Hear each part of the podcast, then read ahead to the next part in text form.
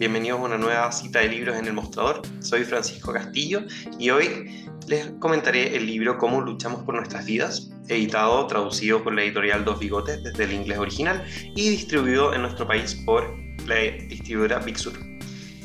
El libro es del autor estadounidense Said Jones, es un escritor y poeta afrodescendiente y licenciado en arte.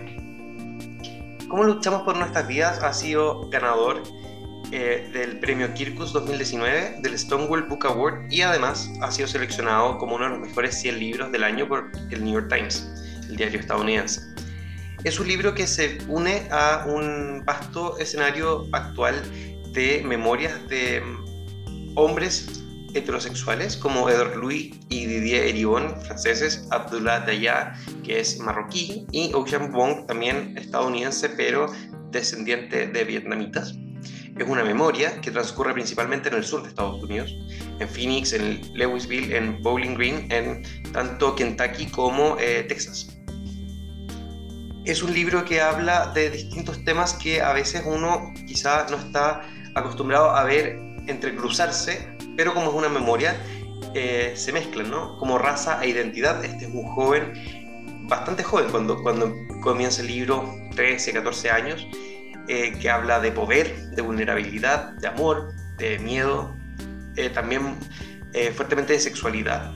Es un libro bastante interesante, pues da voz a un espacio que muchas veces no tiene tantas voces que lo represente, como es el mundo afrodescendiente, que se entrecruza en una interseccionalidad con el mundo homosexual en un espacio mayoritariamente blanco y también muy cristiano, muy fuertemente religioso. El libro está narrado en, está dividido por capítulos, por lugar y también por, por estación del año, a, la manera de un diario.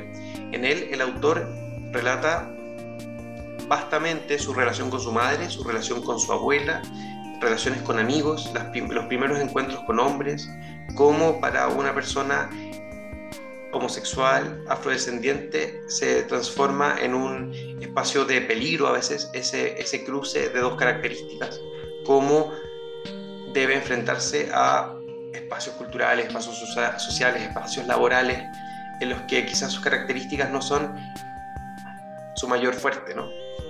Les invito a leer este libro, Cómo luchamos por nuestras vidas, de Said Jones.